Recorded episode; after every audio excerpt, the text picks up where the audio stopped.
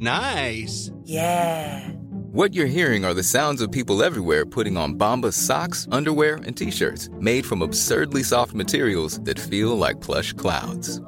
Yeah, that plush. And the best part? For every item you purchase, Bombas donates another to someone facing homelessness. Bombas. Big comfort for everyone. Go to bombas.com slash ACAST and use code ACAST for 20% off your first purchase. That's bombas.com slash ACAST. Code ACAST. Te lo cuento, te lo cuento. Tu dosis diaria de noticias.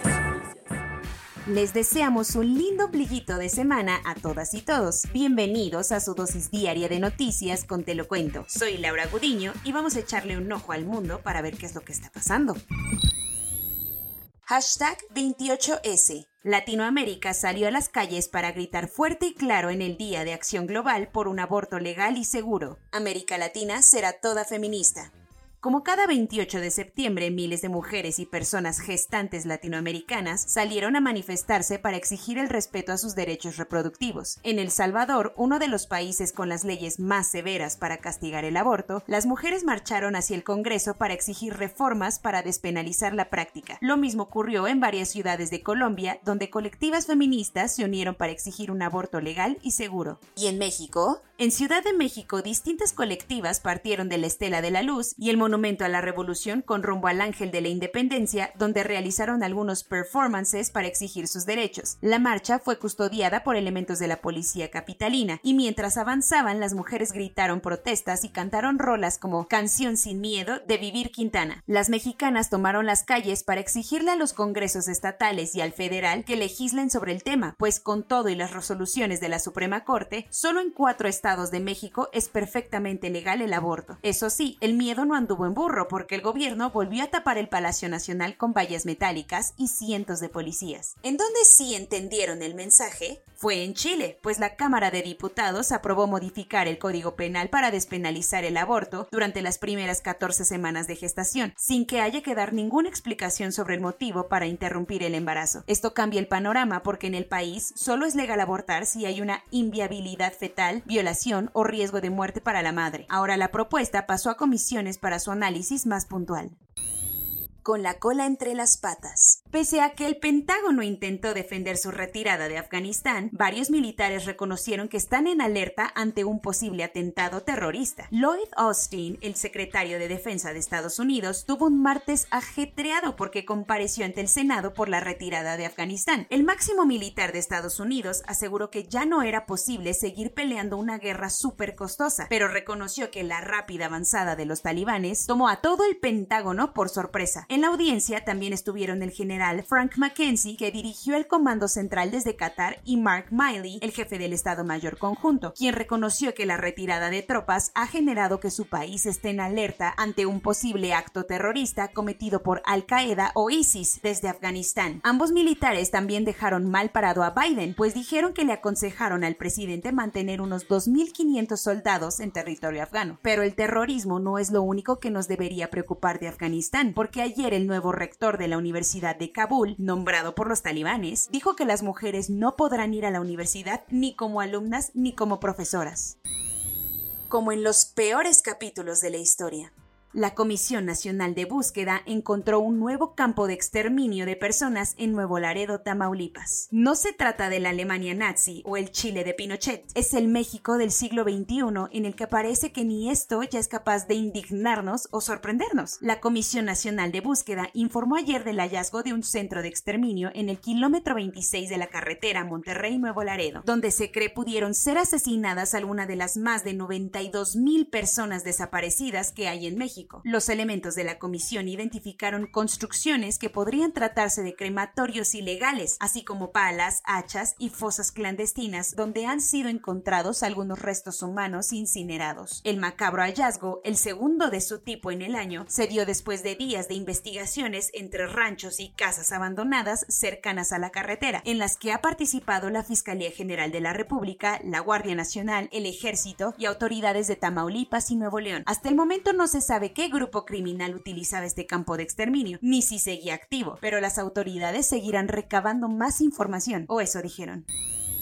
Cuentos cortos. El día de ayer terminó el recorrido de Andrés Manuel López Obrador por los tres territorios de la comunidad yaqui en el estado de Sonora. El pueblo yaqui ha sido de los más reprimidos y olvidados y por eso el presidente viajó a pedir un perdón simbólico e histórico en nombre del estado. Sin embargo, las buenas intenciones terminaron nubladas, pues un día antes se encontraron los restos de cinco hombres. Los cuerpos fueron hallados cerca de la Loma de Bacum, el lugar donde en julio desaparecieron 10 yaquis, o sea que todavía falta localizar a los otros cinco. El lugar está por Ciudad Obregón, que lleva meses siendo un foco rojo del crimen organizado. El pico de Orizaba es la montaña más alta de México y pertenece a Veracruz. Corrección, pertenecía. Para que corrijas tus conocimientos de geografía, el Instituto Nacional de Estadística y Geografía actualizó ciertas categorías y resultó que el volcán, también conocido como Citlatepetl, ahora pertenece al estado de Puebla. Esta decisión vino del hecho de que la mayor parte de la extensión de la montaña, de más de 5.610 metros de altura sobre el nivel del mar, se encuentra en territorio poblano. Más de 70.000 familias han tenido que evacuar sus hogares prácticamente nadando en Bangkok, después de que la tormenta tropical Mu provocó fuertes inundaciones. La tormenta ha afectado a más de 30 provincias en todo Tailandia, pero la zona más afectada es la central. Para acabarla de amolar, el desastre natural también ha matado a por lo menos 6 personas. El nivel del río Chao Phraya, que cruza a través de Bangkok, después de serpentear a casi 400 kilómetros desde el norte, aumentó constantemente a pesar de que las autoridades están liberando agua de las represas río arriba.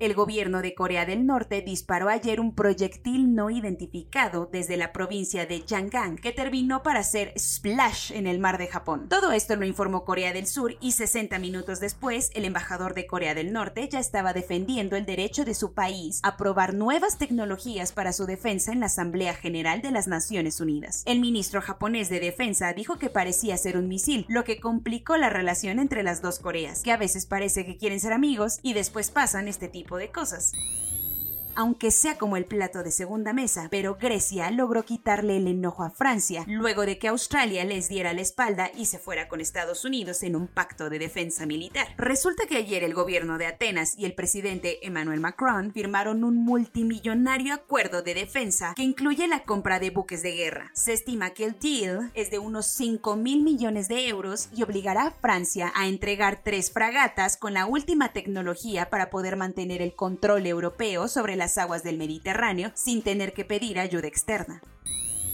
El personaje más importante en Japón el día de ayer fue una tortuga que decidió pasearse por las pistas del Aeropuerto Internacional de Narita, el segundo más importante del país y que sirve a Tokio, lo que retrasó cinco aviones. La tortuga, que pesó apenas un poco más de 2 kilogramos, fue retirada con una red por el personal del aeropuerto, que aprovechando la ocasión revisó la pista de 4.000 metros por si algún otro animal se le antojó cruzarse por ahí, pues en otras ocasiones también han tenido que mover mapaches y gatitos Corona News.